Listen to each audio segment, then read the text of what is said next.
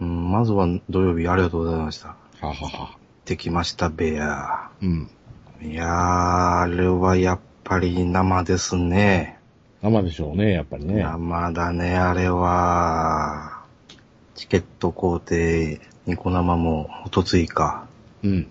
あの、私も見ましたけど、うん。頑張って早く帰って。うん。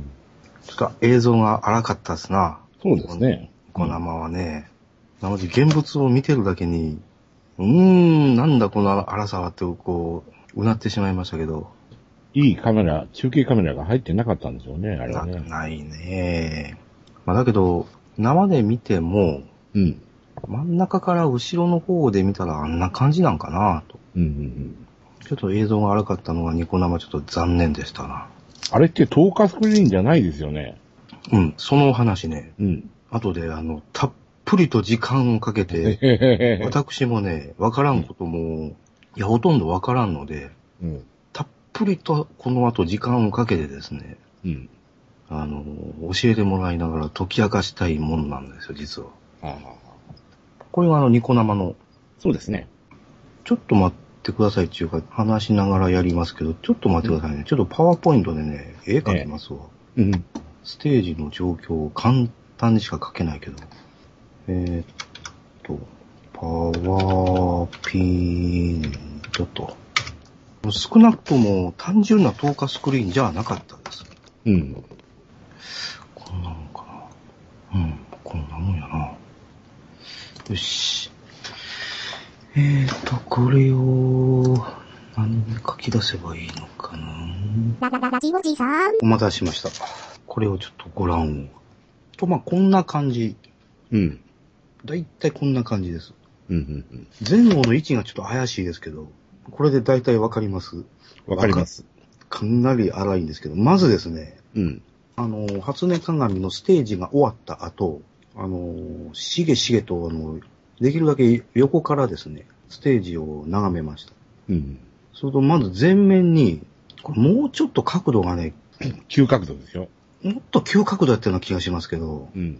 前面に、あの、ステージから、その天井まで、斜めに約70度か80度ぐらいの角度で、分厚いガラスのようなものが、斜めに貼られてました。うん。でさらにその奥にですね、おそらく180センチぐらいの、えー、天井まで伸びてなくて180センチぐらいの、これ半透明状のスクリーンが立ってました。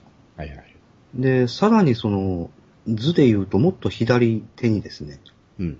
一番奥の通常のスクリーンがあるんですね。うん。この前の夏祭りではあの、ミクとレンが投影されてたあのスクリーンですわ。うん。あとはさ桜吹雪の映ってたというあのバックスクリーンがあります。うん。で、天井から斜めに四角で描いたのがこれプロジェクターで、そうですね。だいたいこういう角度でうん。投影してたんですよ。うん。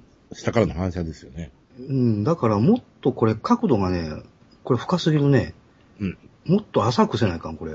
うん。あの、ほとんど真下に投影してましたわ。うん。だから、あの、ニコ生の映像を見ても上にずーっとね、いるんですよね。うん。プロジェクターがね。で、誰もステージの最中ね、上の方もチラチラ見てたんです。うん。ミクさんの動きに合わせて、プロジェクターのこの光の帯がですね、の幅が変わるんですよ。うん。ああ、ここから投影してんのねうん。と、とはすぐまあ誰でもわかるんですけど、うん。ステージし正面にこの斜めの透明スクリーンがあるっていうのはこれ後からわかりました。うん。というのはその、一つ奥の180センチの半透明スクリーン。うん。これはあのよく目立ってたので、そこはよく見えてたんですよ。うん。なんですが、斜めにこのガラスが立ってたっていうのはこれ後から分かってですね。正確にはあの、終わって会場が明るくなった時に分かったんです。うん。あ、こんなもんがあったのねって。で、実際ミクさんは、180センチの半透明のスクリーンに投影されてたっていう、見えてた位置関係からすると、直立の方に映ってますよね。うん。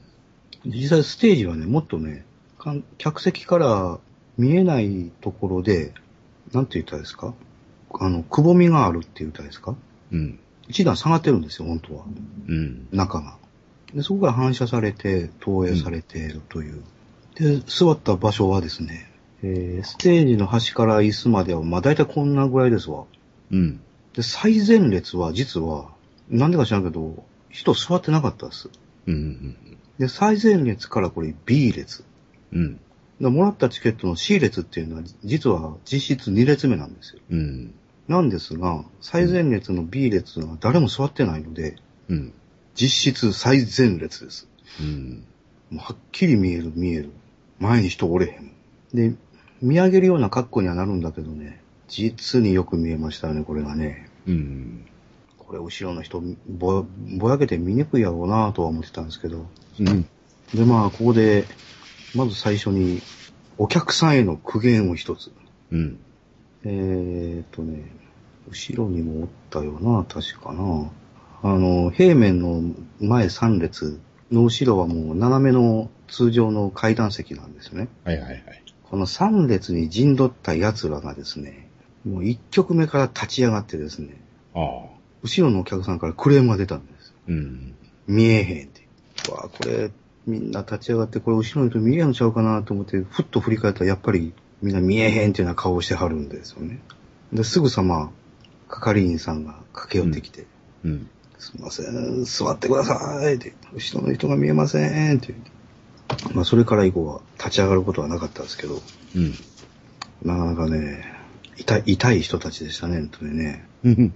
まあ、かと言いながら、千秋楽のニコ生は、後ろの人らも全員立ち上がってましたですからね。うん。まあというわけで、この、ステージの概略図ですけど、ええ。他も大体こんなもんなんですかね。いや、こんなんではないです。うん。普通にあの、透過スクリーンに一枚こっきりですよ。うん、うん。で、後ろから映像は出してる。うん、まあ、この手のあの、斜めに、えっ、と、反射させるタイプのスクリーンって、えっ、と、他で、えーまあ、映像素材で見たのは、えー、パフュームとかが使ってましたね。うん。おやおや、パフュームが何をして、いや、あの人たちって、あの、歌わないじゃないですか。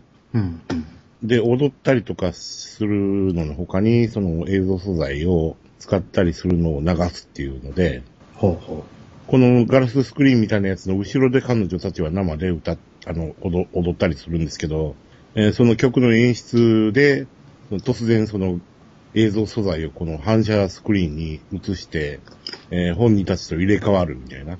おー。まあそういうことはやってますよね。うん、うん、うん。なので、この二重スクリーンのね、うん。この行動がまだ全然わかってません。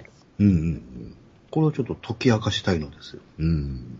うん。で、席から見る限り、ミクさんは、あの、後ろのうんうん。半透明のスクリーンの方に映ってるように見えました。うんうんこの斜めのガラスは、あれなのかね、乱反射防止なのかね。だいたい、この斜めのところに映ってたら、あのうん。うん。ーもっとでこう立体感が出たはずなんですよ。うんあ、手前にも何かあるなっていう。うん。うん。なんだけど、その、映ってる層としては、一番奥のバックスクリーンと、うん。この180センチぐらいのこの半透明、うん。この2層でしか見えませんでした。ララララジオジさん。というわけで、ボットさんお疲れ様です。あ、どうも、ご無沙汰です。どうもです。というわけで、ボットさん、この、ちょっとプレゼンテーション 1JPEG ってやつをですね、うん。ちょっと受信してください。はいはい。この前聞いてると思うけど、初音ミクのステージに行ってきましてですね。ラコンサートみたいなのがあったんですかで、その技術を解き明かそうじゃないかというのが本日のメインテーマなんです。お映画館でやってたんですかえーナレッジキャピタル、マネージキャピタル。そういうホールみたいなとこですかうん、あるんですよ。200人ぐ、200人ぐらい入るとこかな梅田の辺で。梅田で、はい。梅田の新しいビルの、あの、グランフロントです。はあはあ、中に入グっランた。フロント北館の4階。そんなんあるんですね。そこにステージがあるんですよ。へえ。まあ、そこでまあ、あのーえっ、と、世界一展でしたっけあ、なんかオープニングからなんかやってましたね、いろいろ。それに絡めてまあまあ、初音ミクイベントをやってたんですよ、ずっと。うーん。携帯アプリで AR でライブやったりとかっていうのも含めていうろいろ。ーん。で、そこで、えっ、と、えー去年の八景島のライブでやった続きの映像ああ、前のね。ライブをですね、今年はステージで大阪と秋葉原でやると。で、おー秋葉原で本編をやるんですけど、そのプレイベントとして大阪で週間ライブをやったんですよ。ええで、今、今貼あったリンクがその、私の行ってきた、あー。お夏祭り初音鏡というーページとインフォメーションページです。で、本当は、あの、ゲンさんがその日に、先週の土曜日に見に来る予定だったんだけど、うん。ゲンさんがもう急遽来れなくなったっていうので、あの、私にチケットをいただきましてですね。おー。で、私が行ってまいりました。い21、8月21って書いてますよ。や、これは別の秋葉原の方で、8月4日にね、じゃあ3日か、3日行ってきたんですよ。ええ時間もね、45分ぐらいとこう、あの、メインステージの約半分ぐらいの時間だったんですけど、これがあんたもう大興奮だよ、本当に。いよかったですか、やっぱ。や、本当マジで。ええコンサート自体行くのが30年ぶりぐらいですけども、最後に行ったのは厚生年金会館大ホールの堀江光子リサイタルが最後だったんですよ やっぱそっち絡みですか。今はな、今は泣きでしたっけ今は泣き。もうないんですかそこ。ないんですよ。建物がまだあるかどうかはちょっとわかりませんが、最後に見たときは、公園のね、なんか、公園の前でしたよねそう。そうそうそう、公園の周り。覚えてますよ僕も、あの、シャアを見に行った。 もうえらい古い。チャー言ったら40年ぐらい前じゃないです か。ほんで、あの、ええ席取れ、友達に席取ってもろて、ええ席取れた言って言うから、あの、行って、まあ座ってたんですけど、どうやらちょっと番号が違ってたみたいで、あの、本来の人が来てね、そこ私の席なんです、言って。ほんでどうか前から3列目かなんかやった。ほんで、うん。んで、係の人に案内してもらって、んで、僕の席は、言うたら、めちゃくちゃ後ろ。 豆粒みたいになったというチャーが。ええ席ちゃいますやんか。全然ちゃうかったんやで、まあ、ちょっと全然、まあ概略をご説明すると、ゲンさんが取ったチケットは、あの、席が C 列、前から3列目かなというチケットだったんですうんうが、ん受信した JPEG 開いてますうん。え、開いてます。はい。席を3つ書いてるでしょはい。う。前から A じゃなくて、一番前は B 列だったんです。おー C 列っていうのは、あの、2列目おうなんですが、一番前の B 列っていうのが、誰も座ってないんですよ。なんでか知らんけど。おーというわけで C 列というのはもう事実上最前最列だ。前列。おーで、立面図からするその、位置関係で言うともう、真ん前ですわ。うんうん見見上上げげるる形にはなったけども、非常によく見えました。うん。また映画館のあんな感じの距離感なんですかそうです、そうです。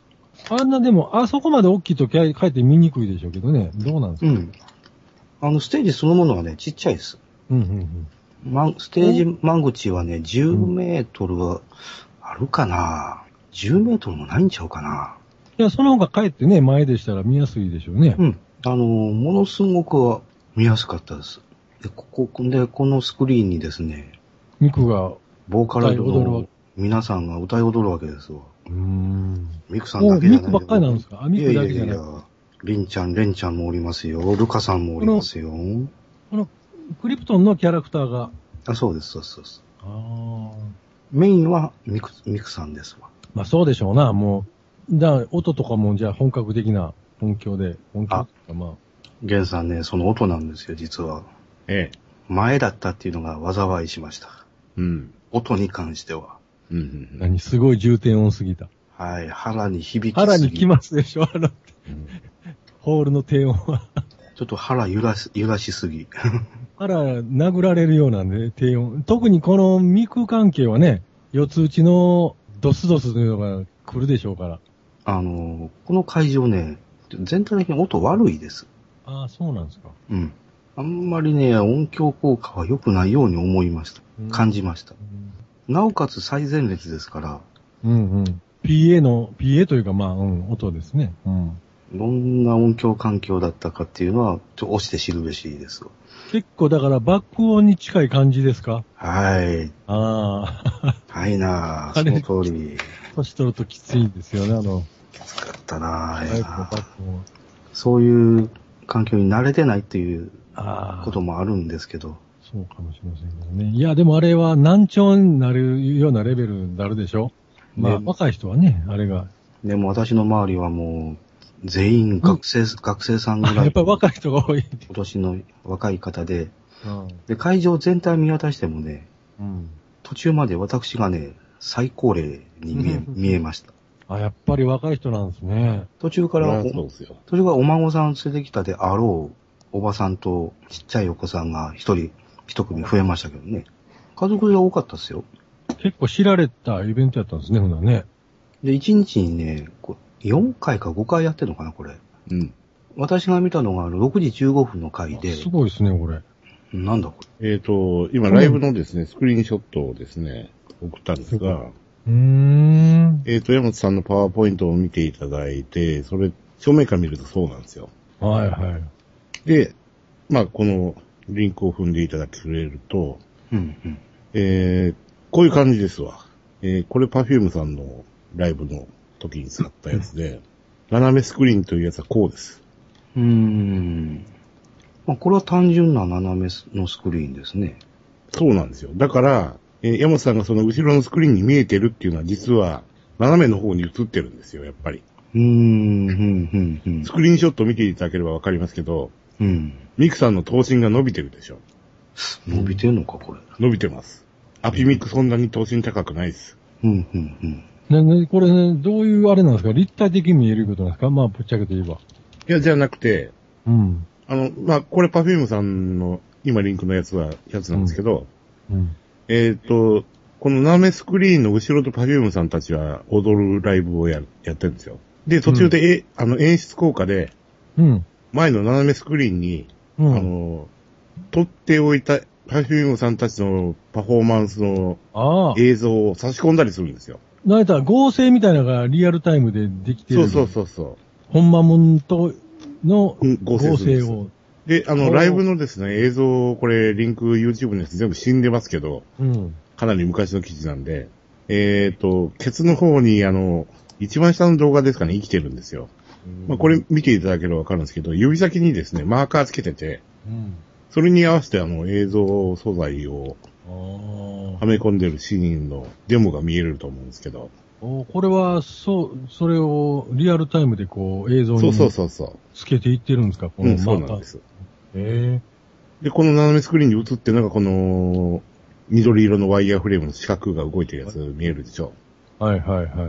ああ、なるほど。なん、なんかこう、あたかもこう架空のあれができているような感じですよね。そうなんです。あ、そういうことですか。はあ、はあ、それが割と、こう、一緒になったように見えるんですね。だから、えっと、今回その初音鏡の方で使ったのは、その斜めスクリーンにミクさんが映ってて、後ろのスクリーンにはセットが映ってるっていう、ほうほう。で、両方で動かしてたっていう感じ。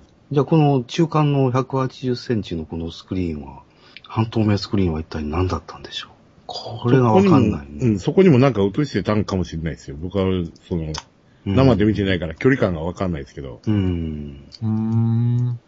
で、一番前の席とその A 列がなかったっていうのは、だから斜めスクリーンを、あの、うんね、前の席から見ると、端の方に行くと、とんでもない斜めのミクさんに見ることになるんで、ビヨーンと。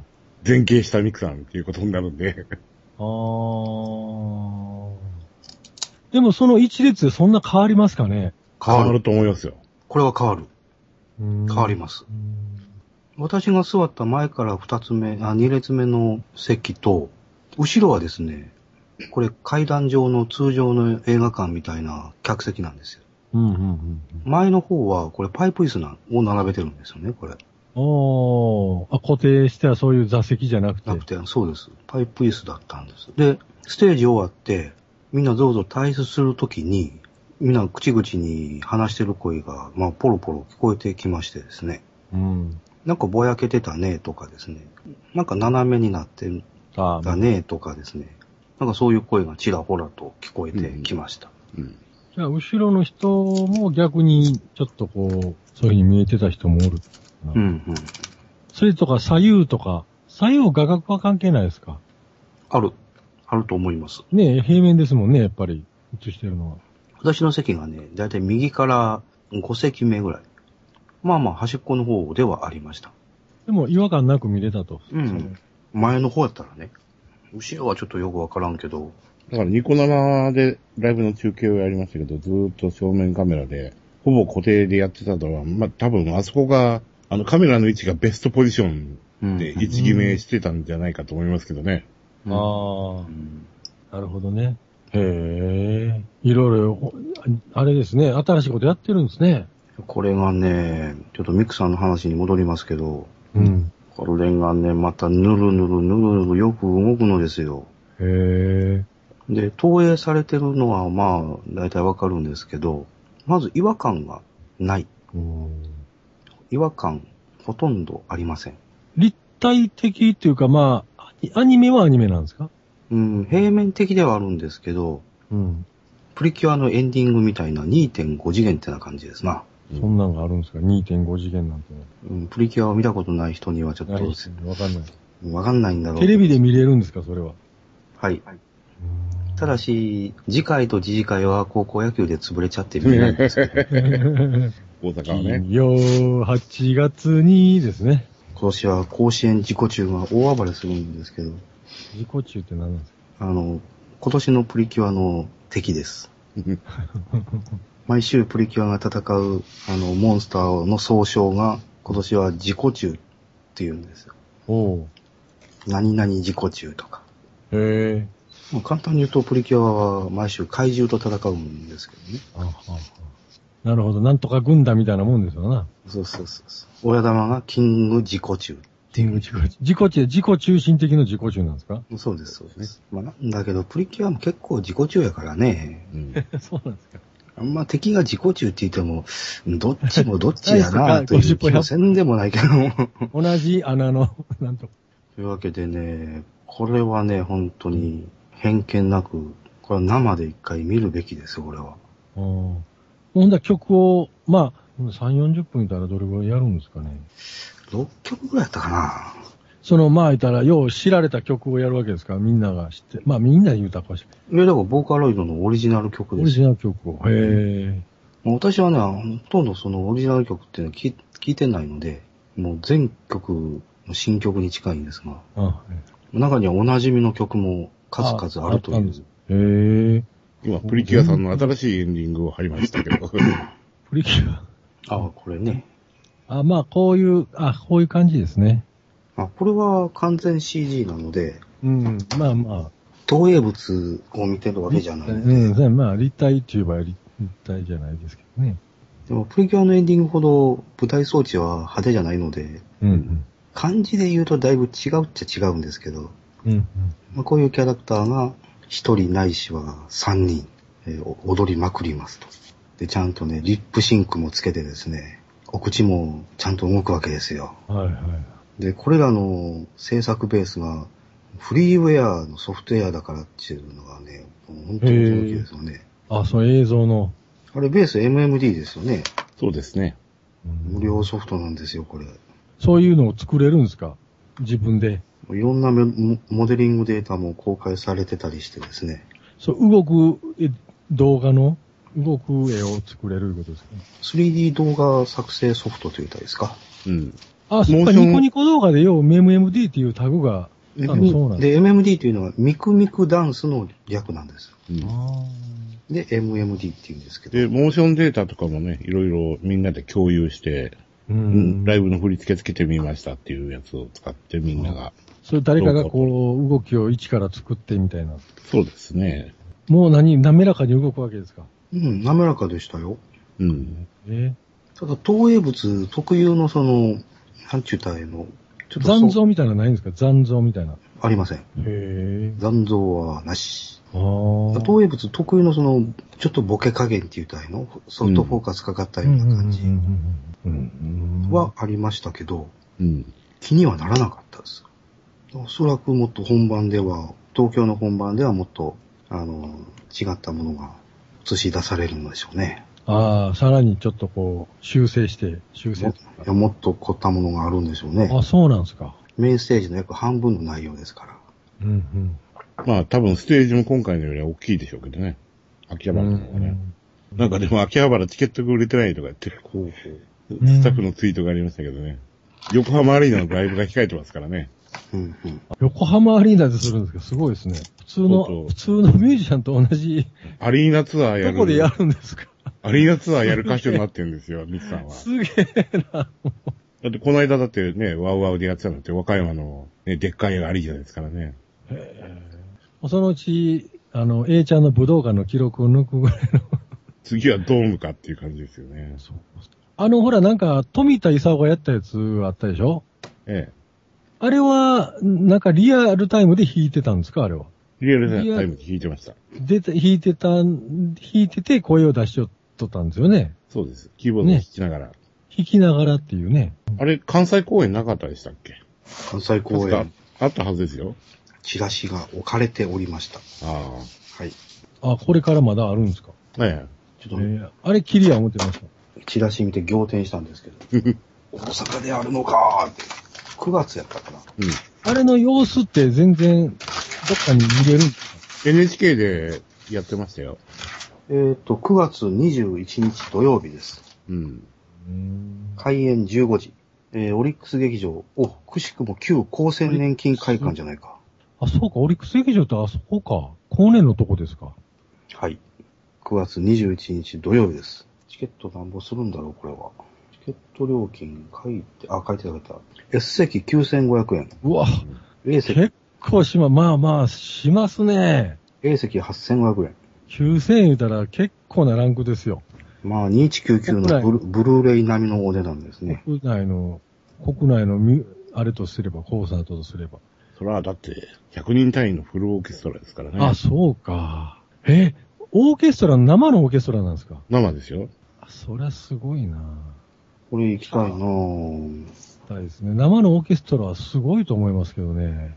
えー世界の富田が作った初音ミクが歌う宮沢賢治の世界うん。というキャッチコピーがあります。えー演奏曲目がイーファ東部交響曲全曲う。うんん。で新日本機構うん。うん。勝海舟、ドラマの。山田洋次映画音楽集うん。うん。黄昏あの辺ってせ歌ありましたっけ歌詞をつけるんですかね隠し隠し剣気の爪武士の一文弟で公教師ジャングル大帝おう。あ、そうか。全部富田さんの仕事なんですかその辺。へうん。え。黄昏清兵衛って読むのかな清兵衛黄昏清兵衛清です兵衛よで。す時代う劇。ん。あのー、原作は読みました。という演奏曲目の目録がうん。チラシにあります。うーん。えー、富田はそれいろいろやってるんですね。まあこれもまたブルーレイ映像ソフトウェアも出るんでしょうけど、でチラシの裏にあの、おそらく前回のステージの写真なんでしょうね。うん。そういうのがこう2色で写ってますけど、うん。ミクさんちっちゃいうん。まあ、メンバーの一員として映ってるわけでしょステージが全部オーケストオラーでケストラの埋め尽くされてままあ、すたらって同じ大きさでうん。立つとそうなるわ、なりますわね。上の方にね、スクリーンがあって、そこに映ってるんですよね。ああ、はいはいはい。だから特別ミクだけが大きいわけじゃないんですよね。ミクさん下に下ろせよ、もっ と。メインステージに。まあまあ、でも、しなさいよ。音は聞こえますから、上向いとっても。あの、タワーレコードでこのライブ生中継してたんですけどね。そのん時はね、あの、オーケストラの前に、あ、いいおやーっとね、合成でね、ミクさんが映ってたんですよ。へえ。見にくいですね、書いてても、オーケストラ前やと。いや、別に、オーケスいトやラー見せんでいいんですよ。ああ、マクの、 マクかなんかで隠して。いや、ミクさん全面歌うわけじゃないです から。要所要所に出てきて歌うだけですから。ああ、そっかそっか。一応メインはっていうか、出ずっぱりなのはオーケストラの方です。そうそうそうそう。でもフルオーケストラなんですね、100人ぐらいが。ええコーラスがまあまあ大部分ですけどね。なかなかミクの対抗が、対抗ライバルが出てこないですね。そうね。いろいろと、ボーカロイドも、ボーカロキャラクターも今、いっぱい、あるのにね。なかなかデザインとミクさん声、ってまだほんでバージョン古いでしょ、あれ。いや、バージョン3がもうバージョン3であるんですか出ます。英語版と。英語版。おもうー英語版。 V3 ですよ、V3。英語版が出るんですか。なんか外人とか無茶しそうですね。ラップとか歌わせるんじゃないですか。思い深けような、そうそうそうそう。なんかものすごいことしてきそうな予感もします。 英語版か。もう一気に日本抜かれそうですね。なんかね、ほら、ああいうのってなんかほらね、世界相手になると。いや、そりゃあね、あの、楽曲のクオリティに関しては、まあ。ねその桁違いのやつがいますからね層の厚さが違いますけど。うんで、まいたら、向こうはそうですよね。もうで、行くとこまで行きますからね、向こうの人も。そういうおもちゃを与えると。今、だって、あの、まあまあ、あんまり関係ない話だけど、その、そういうミクさんのあの、ああいう、サウンドのあの、4つうちのバスドラの音あるでしょトントントントンいう。うんとあれかって、もともとローランドの安い、っていうか、一回下火、ね、下火になったリズムマシンですからね。日本人が誰も相手にせんようになって、向こうの人が、やっぱかっこいい音や見ることで使い出してから、あの音が定着したんです。えー、でもまあ、でも難しいでしょうね、英語版は。またその、コントロールが。1音に2音、2音とか入るでしょ、英語って。一つの音符に。一応ここに、あの、デモソングがいますんで。おー V3。これキャラクターはずっと不変なんですか顔がかわちょっと変わっているとか、そんなことないですか英語版はね、かなりバタ臭い顔のパッケーあ、ジやっにぱなっりて変まわすよ。ってるんですえよ。何これそとこは。変えてくる、変えてくるんですね。 そこは変えてくるんですね。なんじゃこら。えー、これのどこにあるんですか、外国版。あ、デモソングこれか。誰これ誰これやめて。誰これ何この立ちの悪いコスプレ。 80年代の SF みたいな絵ですね。なんで二次元絵で普通のやつで勝負しないのかね。 同じ絵でいいじゃないですかね。 多分アメリカ人も望んでないと思います、この絵は。こんなん、誰や、俺ね、別人や、みたいな。こっちの方にデモソングの英語のやつが二つ、二つになってるんで、ああ、ほんまや。イングリッシュって書いてますね。なかなかね、発音がいいですよ。これや、これや。ローランドの八百屋の音や。どれどれ。このバスドラの音がもう、まさしく808の音ですね。おー。うーん。ボーカルドエディターも随分インターフェース変わってるなうん。なんか立体的になってますね。でもなんかまだ極論が勝ってる感じがちょっとありますか、うんそんなことないですかまあ、調教次第でしょうね、これはね。うん。とりあえずベタ打ちで、ベタ打ちでこんな感じなんでしょうね。うんここまで。まあまあサンプルですからね。英語ってほら、アクセントが強いですからね、頭うのんリズムの。だから、その辺がこう、シャウトが苦手な、このミクさんが、パッとかピッとかいうのを出せるかどうかですよ。へえ、でもすごいですね。同梱ソフトのスタジオワンってなかなかいいソフトですよ。これはあの、最近特に人気の出てきた、ちゃん本格的な DAW のソフトです。いやもうね、Mac 版が出るんでね、あ、そうそう。あボカ球がね。ガレージバンドの中で、あ、ガレージマンドも出る、でできるんですか。うん、っていう話なんですけどね。スタジオ1。はいいですよ。僕もデモ触ったことありますけどね。あの、安いんですよ。ほんで、プロ用でも、最上位バージョンでも2万円ぐらい、2万9000円とかで。うーん。すごい、あの、もともとキューベース開発してたチームが抜けて、 ようあるパターンですよね。抜けて、わ、わしらが作ったのはこっちや、みたいなんで、優秀な人らが抜けたんで、それが立ち上げたとこなんで、悪くないかなと思います。ララララジオじさん。お、ヨマさんがいる。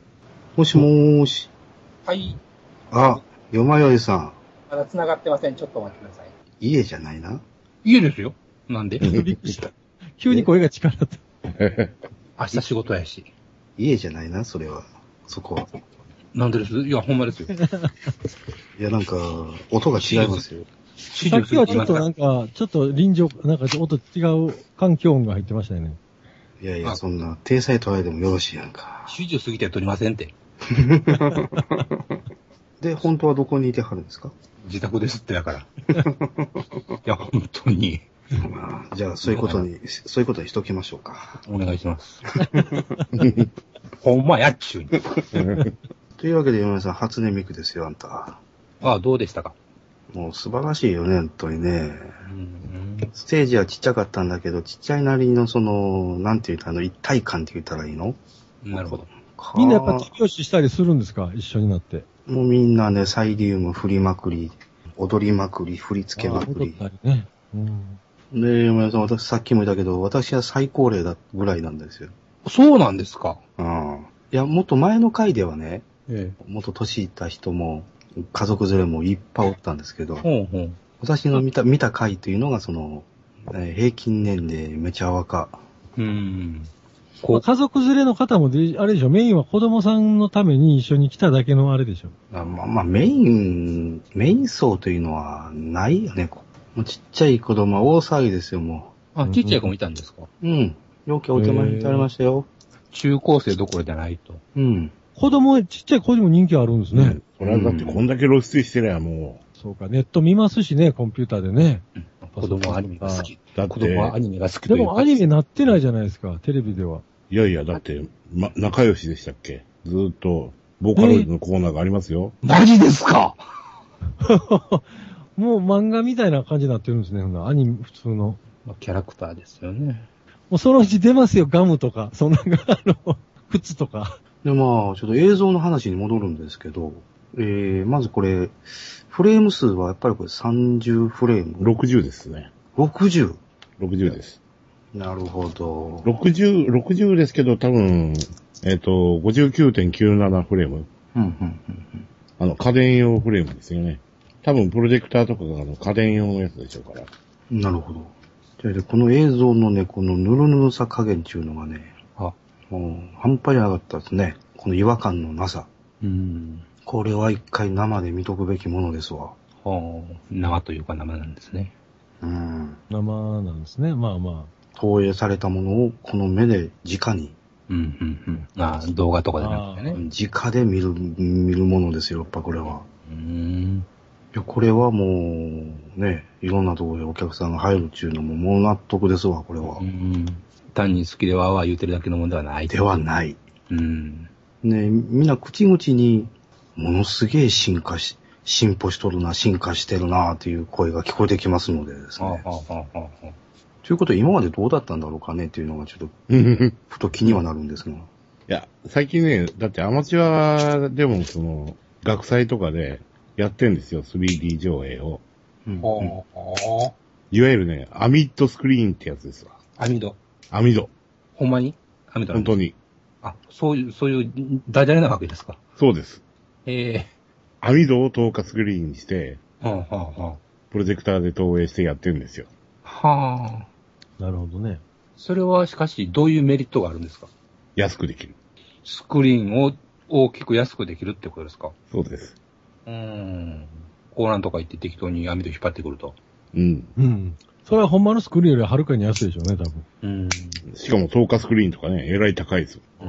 統括する理由は何なんですかちょっとこう、奥行きが、というか向こうがあるというのは、新鮮なんちゃいますかその、なんちゅうか、途中に浮いてるような、浮いてるってのはおかしいけど、あたかも、本当にステージの上に立ってるような。うんはあ、はあはあはあ、なるほどね。スクスクリーンに上映してるんではないぞという。うん、うん、うん。やりようによったら向こうが、向こう側も見えるしというう感じん。ですね。そうか。うん。わかった。うん。ゲンさんわかった。うん。あの、中間の半透明スクリーン、やっとわかりました。あのー映像の時々に、バックでミクサーにスポットライトを当てた、その影を映してるところがあったんですけど、うううんはいはいはいはい。それや中間スクリーンに映ってたものは。うんうんうんうんあ、なるほどね。ようやく特進がいった。そうなんですよ。二重スクリーンになっててね。よのよいさんにもこれをちょっと受信していただきましょうか。えー、この JPEG を。会場の断面図ですわ。概略断面図。うん、うん。さっはきいパワーポイントでパパーイと書いたんですけど、はい、はい。まあこんな感じ。うんうん。この斜めになってる大きいやつが、その、あの、メインスクリーンですね。うんうんうんうん。だから、ちょっとぼかしたミクさんのこの絵は、実際にはもっとね、前に、この斜めのスクリーンに映ってるんです。うんうんで、一つ左奥うん。の僕の、うん、小さいスクリーン。ありますよね。ここにですね、スポットライトが当たって、影が映ってるという、影を上映してるわけです。そう。うんで、さらにこの奥には通常のスクリーンがあって、うんうん。でそこにいろいろと背景とか、はいはいはい。他のものを映して、ごあの、合計ね、三重構造ですわ。ははだから、違和感のなさの仕掛けの一つは、こういう三重構造にあるわけですかね。うんいや、まあ、ドットは確かに多少荒かったけど、うん。うん。ほんとこれは見栄えがね、もう素晴らしいものですよ、もう。自然に。よう、ここういう、あのーまあ、貧弱って言ったら悪いけど、あまり良くない、この設備環境の中で、ようここまで仕上げたなっていうのはもう感動ですわ。手持ちの道具で最大の効果値ですね。あんまりね、環境良くないのよ。この、ナレッジキャピタルっていうところが。あは。まあ、スピーカーも良くなかったしね、うん。まあ、座った席がこの前から 2, 2列目やったから、もう腹に響きまくり響きまくり、 もう、もうドスドスのたんびにね、本当に冗談の時にお腹の肉が揺れるんですよ。うん。マジで揺れますからね。うんうん。昔なんかスタイリーがありうんうんうんありましたよね。 なんかベルトではめて肉揺らすやつありまそうしたそようねそう。そう。勝手に動くやつね。あんな、そんな感じ。おまかになっちゃう。そう。本当にそんな感じ。ほんまに揺れますよ、あの、低い音は。これ一日中聞いてたら、痩せんちゃうかな、思うぐらい ね。内臓になんか影響与えそうな ね。地震のごっつい小ぶりなやつですから ね。まあ、うん。まあ確実に妊婦さんには毒です。あんだけ揺れたらちょっと、おお腹の赤ちゃんには用はないですわ、これは、あれは。まあでもそういう、なんていうかな、先進的なというか実験的なのは、やっぱりミクを題材にしてやるっていうところが面白いですよね。うん。まあ言ったら、その、別に他のキャラクターでもいいわけじゃないですか、アニメでも。いや、キャラクターだけではないですよ。ないんですけど、その、うんほ、他の全然その、ボーカロイドじゃなくたっていうわけじゃないですか、その、映像のあれを試すだけならね。いや、ボーカロイドでなければならんのですよ。そこがだから面白いとこやなと思いますうね。ん。親和性が高いっちゅうやつですか親和性が高いんでしょうね。初音ミクが初めて出てきたのが6年前でしたっけうん。この6年間のね、いろいろなものの集大成の一つがこれですからね。キャラクターであり、声であり、曲であり、あと 3D の環境であったりですね。うん。あとそれを寄ってたかって作り出す人々であったりですね。そういうものの結晶の一つがこれですから。もう今のところこういうものはボーカロイド以外にはまず考えられないのではないでしょうか。うん。あげく、横浜アリーナですから。うん。いやぜひ大阪でもね、アリーナクラスのものをやってほしいですね、これ。情報ルとか今回生で見てですね、うん。ものの考えがもうまた一つ変わりましたからですね、私。こういうものは別に偏見もなく、毛嫌いも、もともとはないんですけど、それでもさらに変わりましたからですね。うん。まあ、もっと幼いうちに若い頃にこういうものを見てる今の人たちっていうのは本当幸せですよ。うん。まあね。まあでもそれがこう、そういうのはないのをし時代を知ってるから、今更ビッグスルーのもあるかもしれませんけどね。ありがたみがわかるっちゅう。ありがたみがわかるという。というわけで、またいつか大阪でこのようなものが催されるときはですね、うん。今度はもう皆さんご一緒に、うん。いや、本当にそうで損、損はさせまへんで、これは。うんうん。あの、墓の草むしりのない時期にやっていただけ れば。なんですか、それは。いいや、や、だから、墓の草むしりがあったんですよ。うちのあ墓。地の共同の草むしり会があったんですよ。ご近所であの、うちが入ってる墓地の ね、ああ、はあ、は年に一回8月の第一日曜日の早朝、草むしりだっていうのを忘れてチケット取っちゃったんですよ、僕は。い。まあ、かなり強制力の強い、そう。それは、あれなんですか草むしりなんですかそうなんです。で、今年僕が役でですね、あー明日もまた墓にいてですね、あ。先週切った草を燃やしに行かなきゃいけないんですよね。うん。いい、いいって言えばいいけど、面倒は面倒です。うんもうそういう風物ってないですもん、こっちあんまりね。 うーん、私だったら何とかしてでもブッチするなぁ。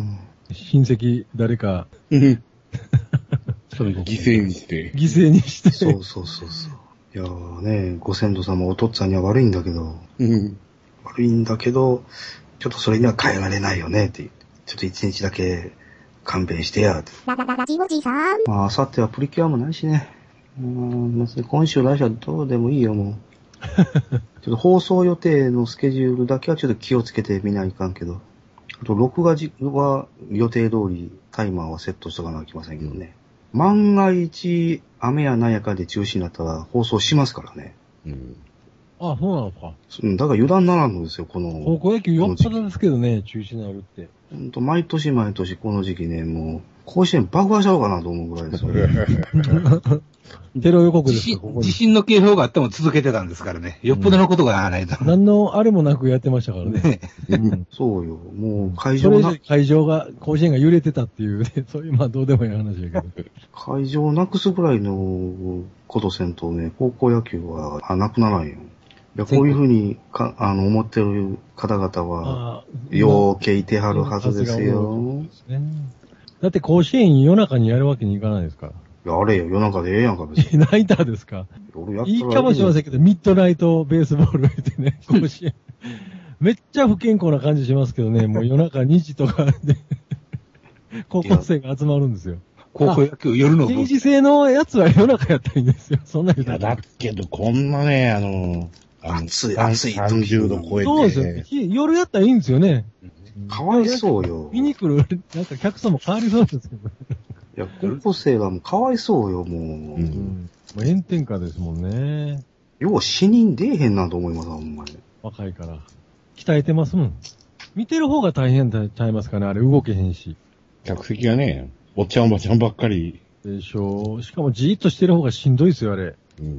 私もガキン、ガキンチョの頃に高校野球をね、親父に連れられて何回か行きましたけど、まあ昔はね、あの、今ほど暑くもなかったので、ね。まだね、良かったんですよ。時々、カチ割り氷を注文すれば済む程度のもんだったんですよ。ところが今はもう37度や8度でしょ。明日37度とか言ってますよね。そんなもちょっとね。う、しほんと死人が出ますぜ。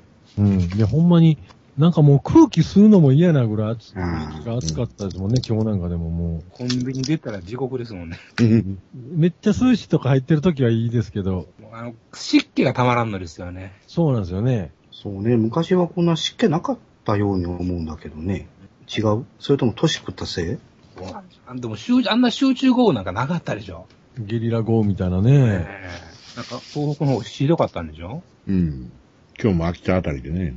ねあっえちの方でもああるんですかそういうゲリラ豪雨みたいなのは。命を守るための最大限の注意を払うようになんちゅうこと言われて。おーすごかったそです。んな危険なレベルやったんですかえいや、もう地球は人類を拒絶してますよ、もう。そうですね。ほんま、暑いのもだんだん、僕暑いのは全然平気な方やったんですけど、えおうでもだんだんやっぱりきつくなってますね。やっぱ日に、年々。なんか、話によりは今年は千年、千年に一度の暑さやとかいう噂が。ほ毎年そんなこと言ってませー。言ん。ってませんですか去年は千年に一度は言うてないと思いますけどね。去年100年に一度って言ってませんで した。みんなワインの当たり年みたいな。ヴィンテージイヤーみたいな。うん。もうでも、なかなかこう、今年は涼しいですっていう年はないですよね。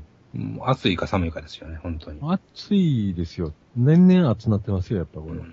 もう、一人暮らしで帰ってきた時のあの暑さは何なんですかうん。 うん。しかも僕、最上階なんでね、天井の熱がもう、やれる質がね。貯蔵庫となってますよ、熱の。ですよね。猫がよう生きとるわ。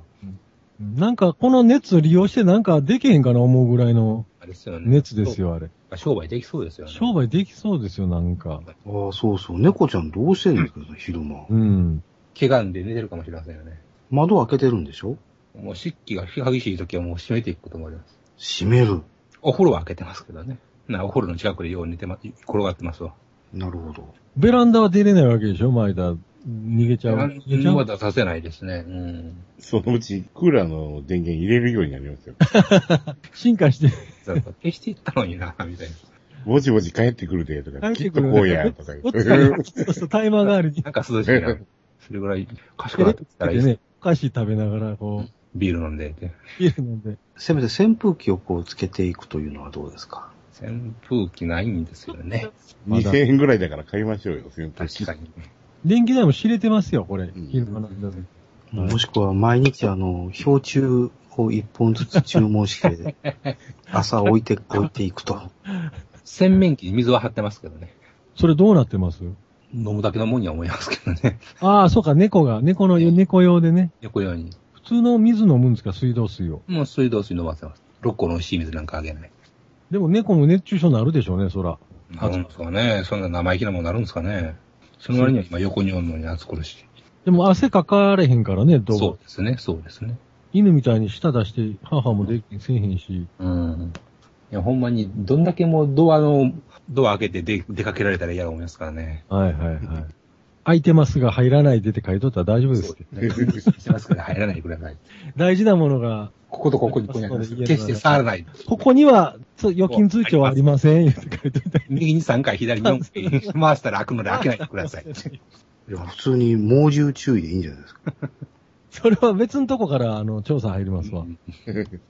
というわけで、初音ミクステージ映像の話に戻るんですけども、はいはい。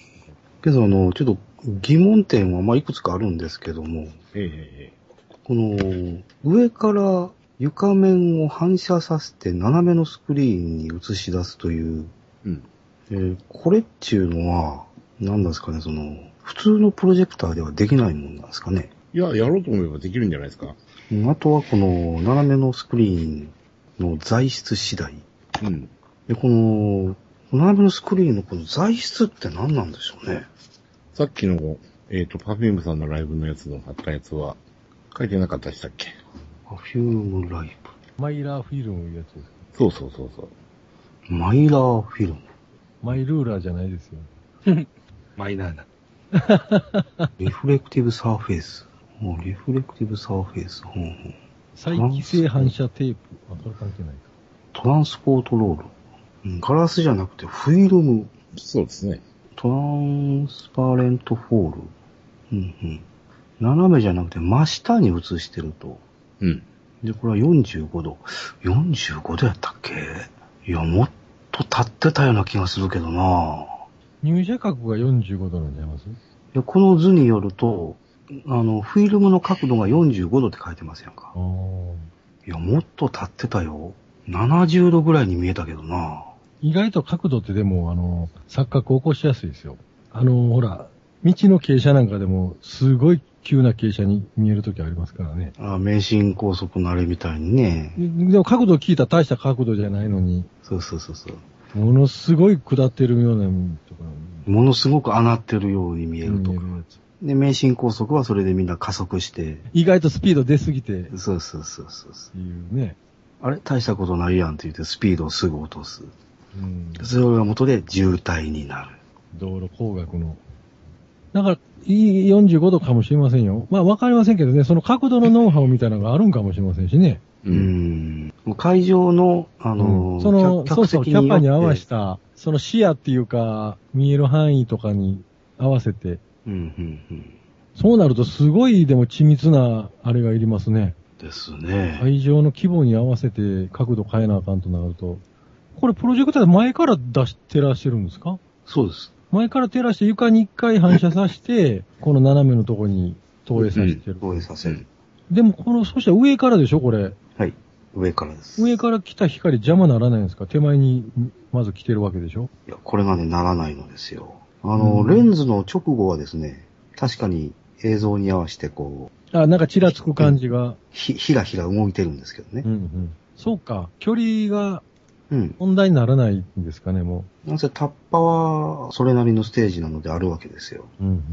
何メートルかな10メートルもないか。8メートルか9メートルぐだらっい。たらもう、うん。まあその光の強さにもよりますけど、そうでしょうね。暗いとこで見る分には、 8もないかな。えー、スコープドッグが立ったとしてもうちょっとあるから、6メートルから7メートルか。そうね。AT 基準で言うと、そそれぐらいの高さになり ます。定規の尺度がちょっ と、マニアックすぎる。私、高さの単位は、スコープドッグですので、いつも。あんまり強要しにくいですね、それは。うん全然わかんないですね。 AT 立ったらこんなもんかなとかですね。バックのやつもこの上のプロジェクターから投投影してるんですかバックバはックの背景の映像も。バックはバックで後ろから映してますわ。そうだと干渉が起き起きるでしょう。でしょうね。まあ、い同時にっていうのは無理ですもんうね。ん一、つのプロジェクターから。なので、奥二つのスクリーンはこれ後ろからですね。ちょっと左右からやってるとか、そんなんですかね。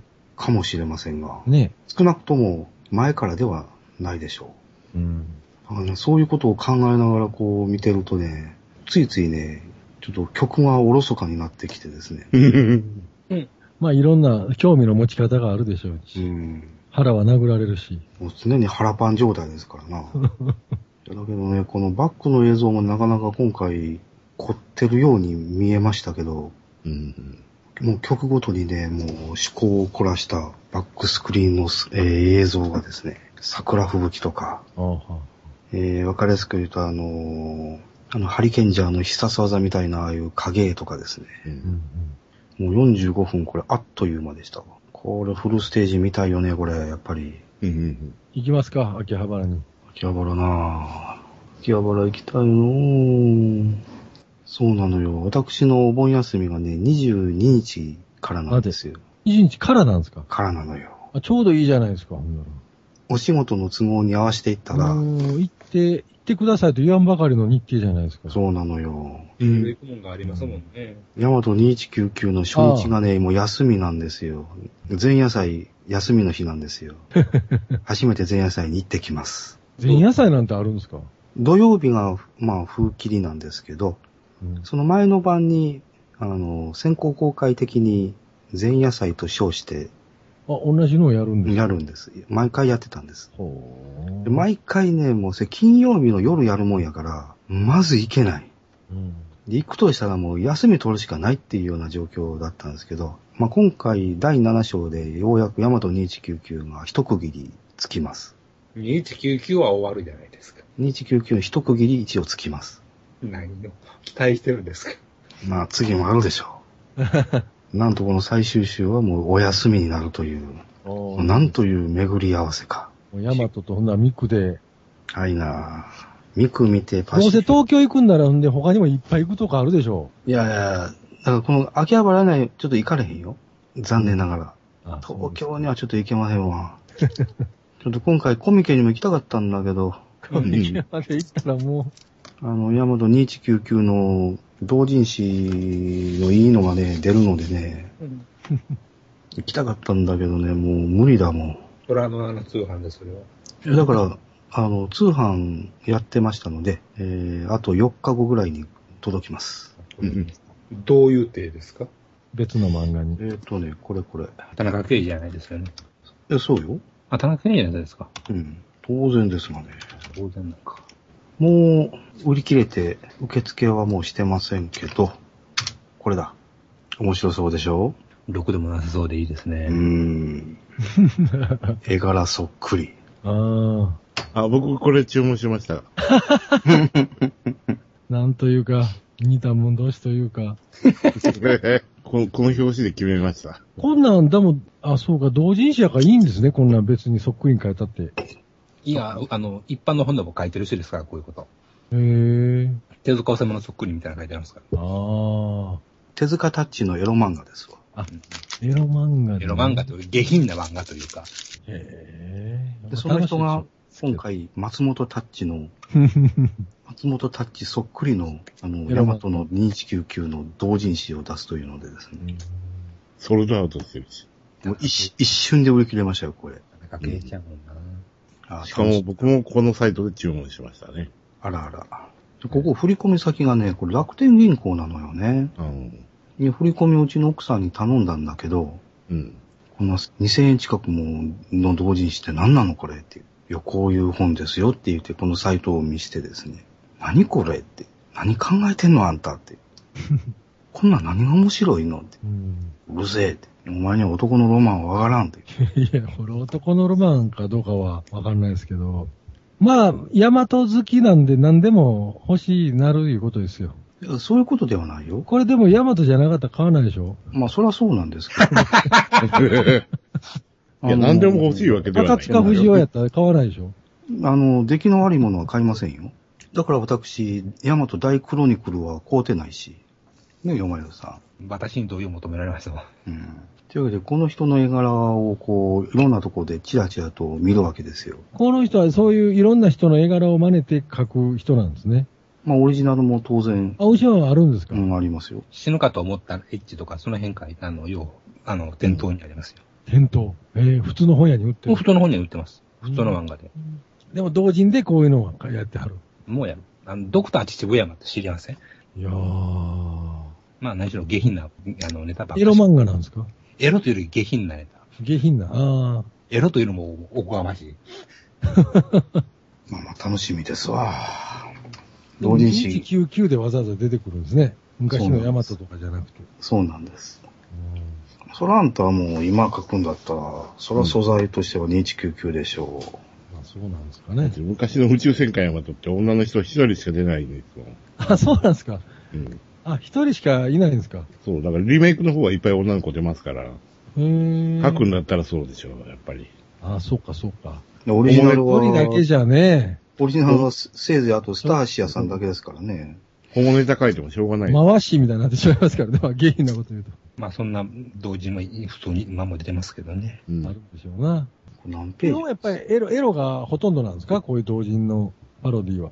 9割そう思って間違いないんじゃないですもともとだからエロいやつはないんでしょうね。そういうされないんでしょうね。同人に。は逆に真面目なやつ出てたりするんですよ。真面目なやつが出てますね。日常生活を描いてみると。やる気満々とかあんなんで、 あの絵のタッチですごい深刻な内容のやつとか出る。もうあったりしますからね、実際に。面白そうですけどね。昔、あの、菊に正彦っていう漫画家は、こういうので、よく書いてましたけど、なんかあの、麻雀の漫画で、 セイントセイヤーが麻雀やったらどんな感じになるか。せ絵そっくりにして、なんか、はいはいはい。で、すごい華麗な役を勝手に作 って、なんか、上がってたりするっていう。よろしいな、ほんまに。こうバシッとテーマが決まってる人はいいですね。うん。ブレないですもん。で、ブレないし、そっから、こう、実りのある広がりがありますもんね。着実な。僕らこんなん、全くその、し教えられんかったら知らん世界です もん。こんな、ネットで同人誌を買うとか。いや、だから本当はコミケ行きたかったのですよ。あの、今まで私コミケには行ったことはないのでね、うん一、回行きたいんですよ。うん。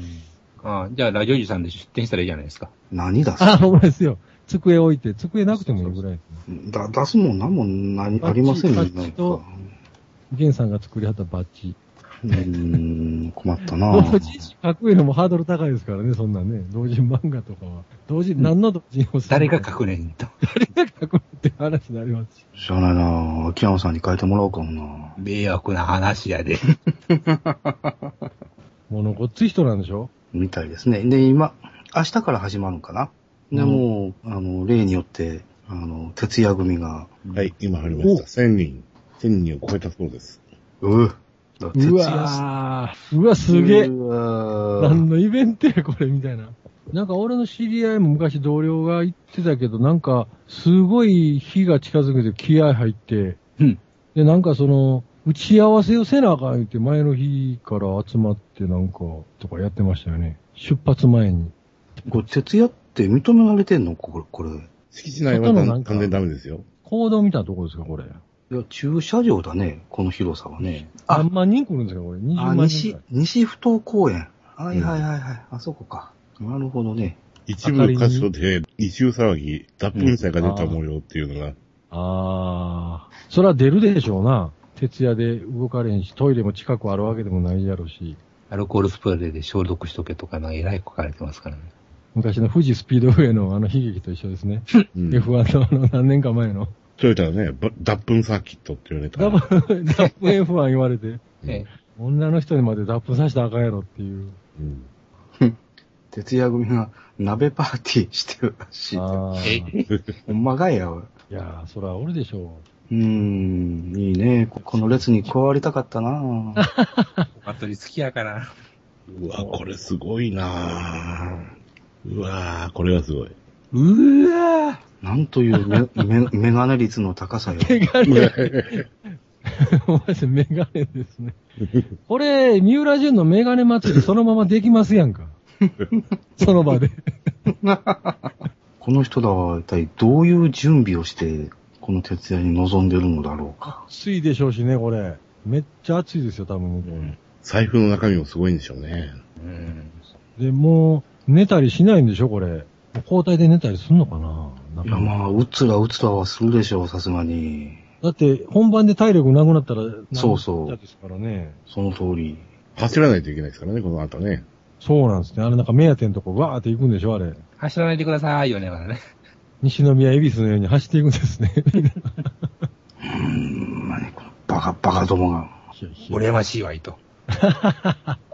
えらい、なんか古いらしいですね。でもこれコミックマーケットでも70年代からあるんでしたっけあ実は、最春見に初は、は、そんなにまあ規模的にはあれやったけど、春見にはね、あの行ったことがあるんですよ。ほんまになんかマニアックな人らだけの大昔ね。集まりやったらしいですけどね。そうララララジオジさん。僕そろそろ落ちます、でも。あ、そうですか。明日早いんですみませんね。土曜日はもうわいつも、土曜日はもうすみません。お盆の最初の日なんで余計、えちょっともはいはい。う、フルパワーでいかんといかんので、申し訳ないです。あはれいじゃませんように。まあ、あ皆さんお元気なのが何よりで、それで。お先です。はい、お疲れ様です。ララララジオジさん。もう聞こうとして、聞こうとしてるわけだもん。聞聞かないようにしよう。パシフィックリムについては。え、パシフィックリムについては聞かないようにしよそうですか。う。ねうんなんだ。え。あ、これを聞きました。どちらで見ましたかえ、3D 吹き替えで見ました。どちらがいいでしょうかね。いやー、言語版が見たいです。というか、あの、最寄りの一番近い映画館で吹き替えしかやってなかったんですよ。ああ、なるほど。選択肢ゼロだったんで、それだったら 3D で見るかと思って 3D で見たんですけど、3D はなかなか良かったですよ。効果ありますか結構。なんか暗そうな画面やけど、そんなに嫌になりませんかうん、あの、割と自然な感じおお。ですね。あの、まあ、あの、メガネの種類もいろいろあるんでしょうけど、うん。あの、ナンバーパークスの 3D みたいにひどいことはないです。 あ、そんなん本当に暗いですからね。うん。ナンバーパークスの 3D が大嫌いなんですよ。うん。まあ、足にも棒にもかからんというもんではなさそう ですね。いやいや、見る価値は十分ある映画だと思いますよ。うん文句はいろいろありますけど。え、あの、ロボット映画のお話でしょうかいや、だからヨマさんは聞きたくないって言うから、いや、私、ネタバレ全然 OK ですけこどこ、はダメだろまあまあ、そういう心の狭いことを言わないでど、っちがまあ話すこともないですよ。ああいう映画ですもん。わーって、だーって、だーって、って言わないからねロケットパーンチっていうやつですね。そうです、そうです。まあ、ロボットと怪獣がたか戦ってましたよ。うん。まあ、ネタバレ、本当に言いたくないんですけど、あの、一般人出てこないとダメでしょ、やっぱり。怪獣映画に。うん。だからグッとくるところってね、はいやっぱり芦田愛菜ちゃんのところはグッとくるんですよ。おお。あそこはいいシーンだなと思いますよね。うんあとはウルトラ系みたいな感じで出てくると。まあまあ、香港のシーンとかもまあまあ、うーん、いっぱいガヤは出てくるんですけど、あの、空を見上げて逃げ惑ってくれよっていうね、うん、うん、うん、うん、うん、うん、うん、うん、うん。そういうのはありますよね。なるほどね。これはフィールドのまで行けとは言わんが、言わんにしてもと。うーん。まあ、じゃあ来週パシフィックリム反省会ということで。やりますか。ララララジオジさん。あ、で、ちょっと遅くなりましたが、この窓まぎフィギュアキャンペーンって何なんですかこれは一体。えローソンのまた恒例の、今回は抽選じゃなくて漏れなくついてくる。あ、一本ついてくるんですね、これね。ここにぶら下がってるやつです。うん、多分ね。うんうん。朝日16茶、スパイラルグレープ、ワンダモーニングショット。ないんだ、あれ。で、あと、ワンダモーニングショット6本パック、金の微糖6本パック。それとはまだまし。うん。うー、箱で買わねばならんのか。で、しかもこの箱を解体できないという、これは買うても飲まれへんものですね、これは。飲むにはこの箱を破らなければならない。で結局アニメートで買うた、あの、着物のホムホムの生八つ橋だって、開けてませんからね。え、 3箱買うて、1箱は開けたんですわ。三箱。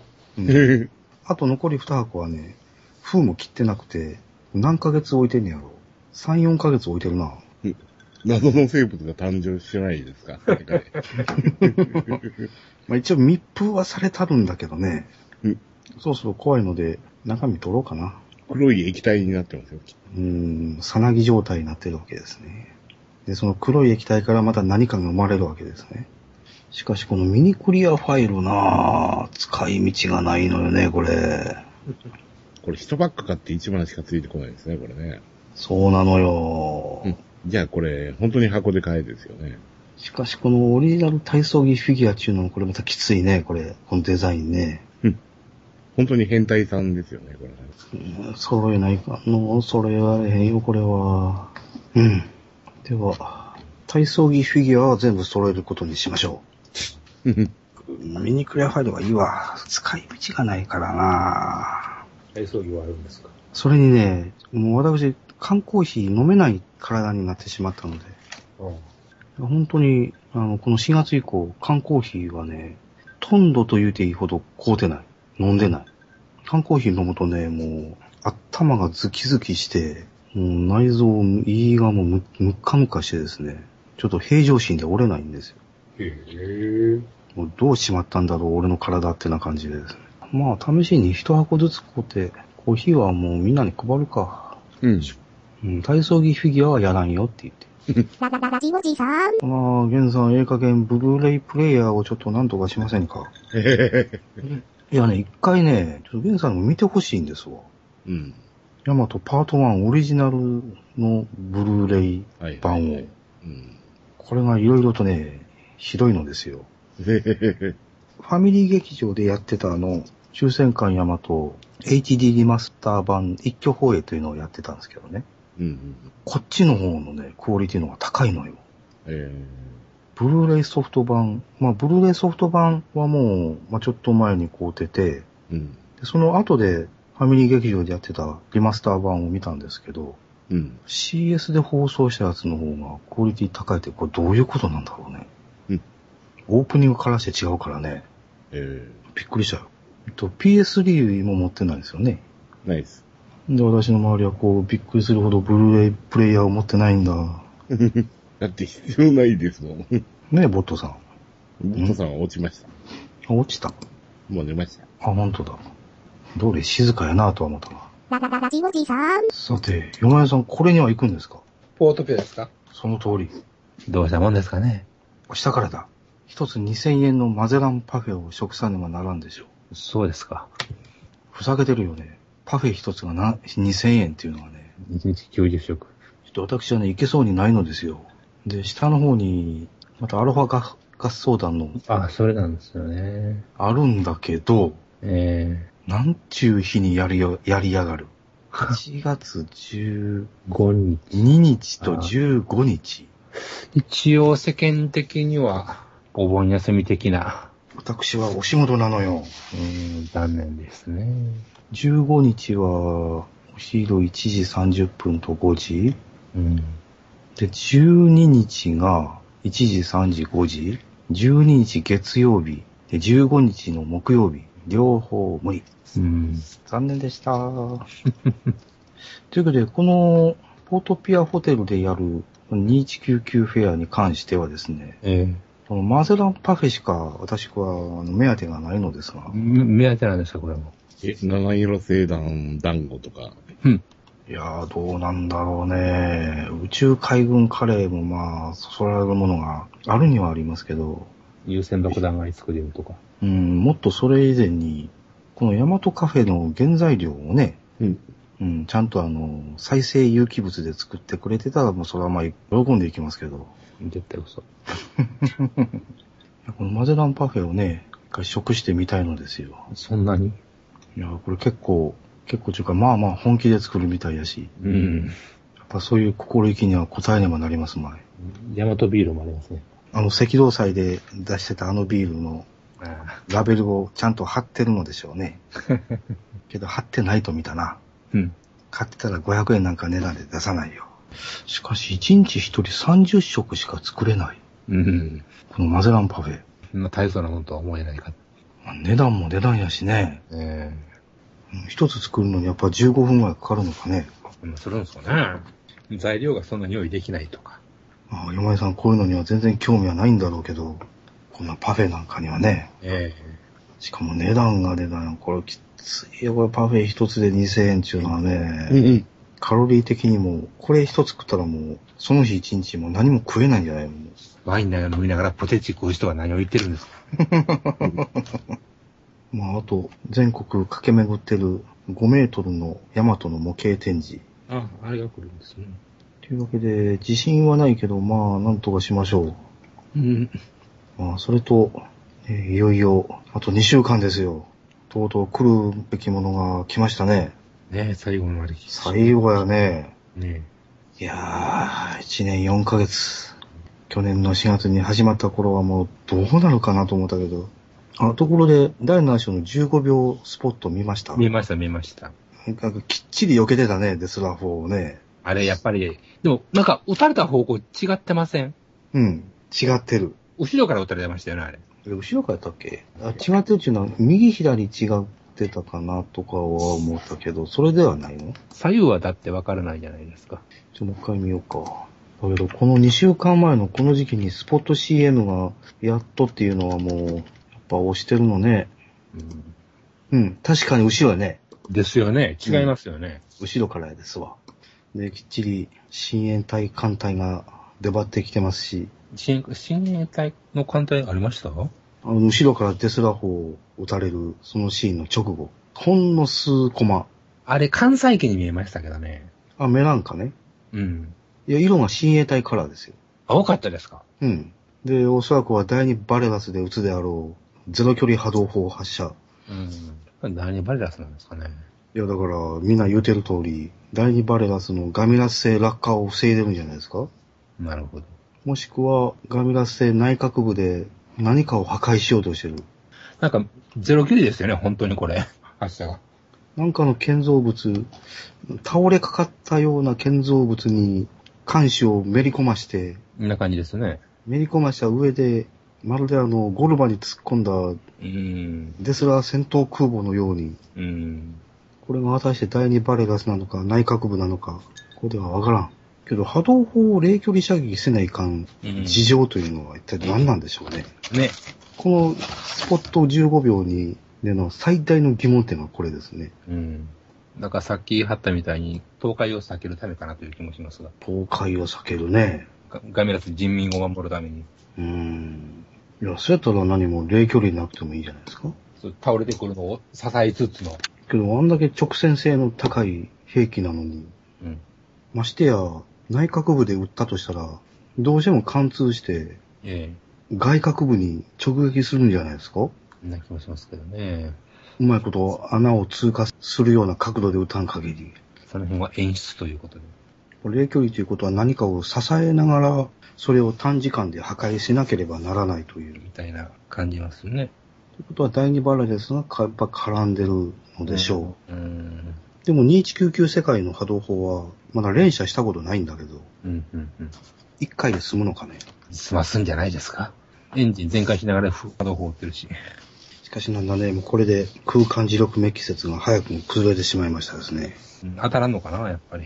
まあ、それはかわすんでしょう。うんこのタイミングで空間自読メッキ出した方が ね、意表をついて度肝を抜いて面白いのにね、やっぱそういう思い切りがないのかね。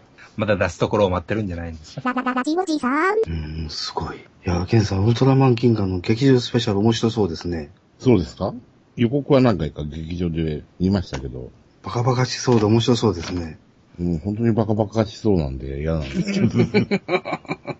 いやー、いいんじゃないですかこういうウルトラマンもあった、あってもね。まだね、怖くてね、オンエア見てないんですよ。私、とりあえず見ました。ああ。 4話目ぐらいかなまで見ました。なんとか。うん。いやー、ほのぼのしてバカバカしくていいじゃないですか。なかなか豪快じゃんみたいで面白いじゃないですか。私はな、まあ、あの、意外と許せてしまいました。いいと思いますけどね。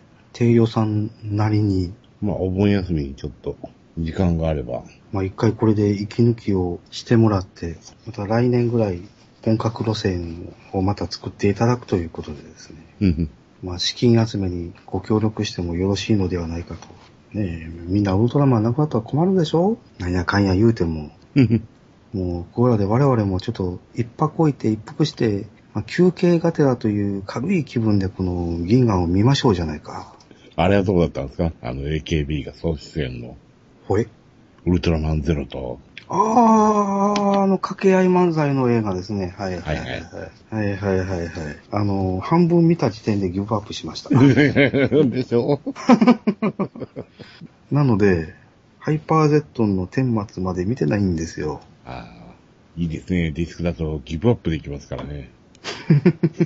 劇場だとギブアップできなかったですからね、あれね。いや、途中で出るという、英断もありですよ。いや、負けを認めたくなかったっ ていう。いや最後まで見たら負けでしょまあね。う。だからまあ、あの映画よりかはまあまあまあ、銀河は、あ、のいいですか。はっちゃけて、私は非常に楽しんで見てますが。うん。第5よりはいいと。はい。